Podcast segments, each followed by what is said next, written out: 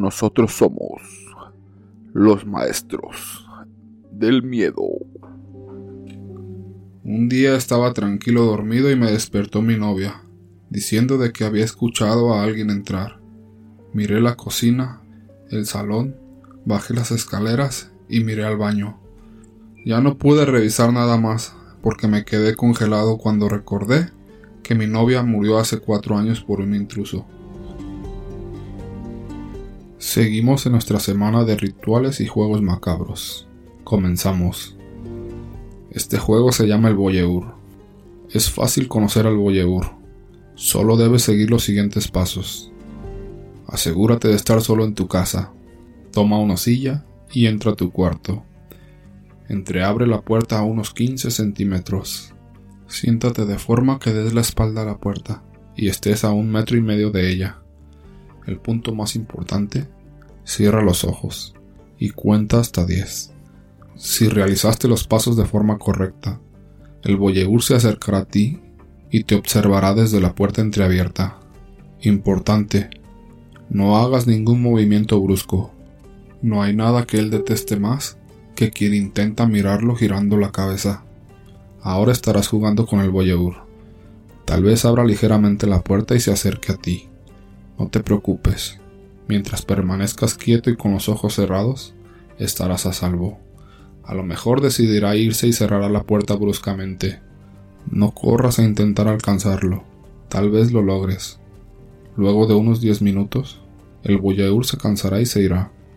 Tal vez te deje algún regalo por haber jugado con él. ¿Te atreves a jugar? Siguiente juego o ritual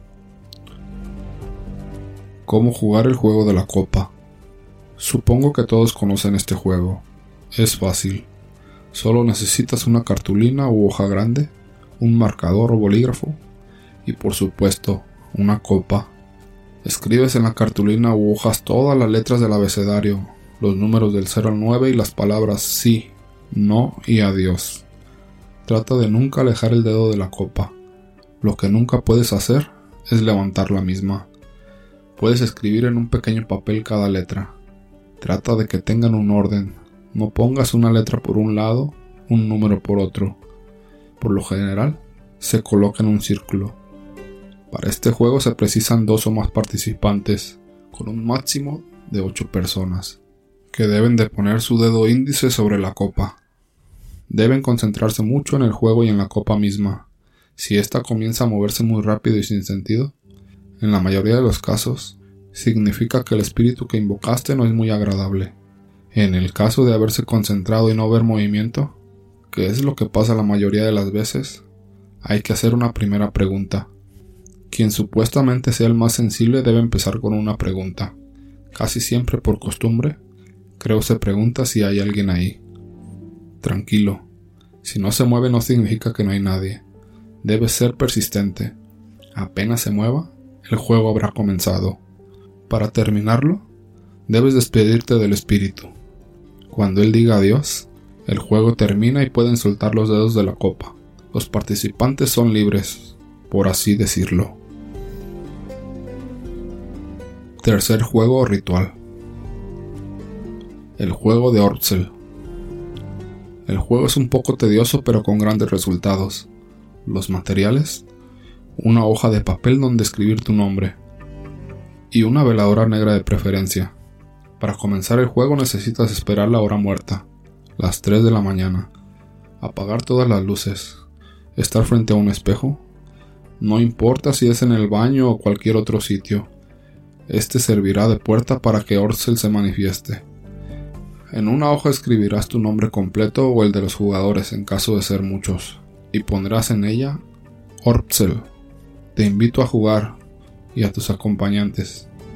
El siguiente paso es muy importante y desagradable, puesto tendrás que poner tres gotas de sangre como tributo sobre tu nombre escrito en la hoja y una gota más en el espejo.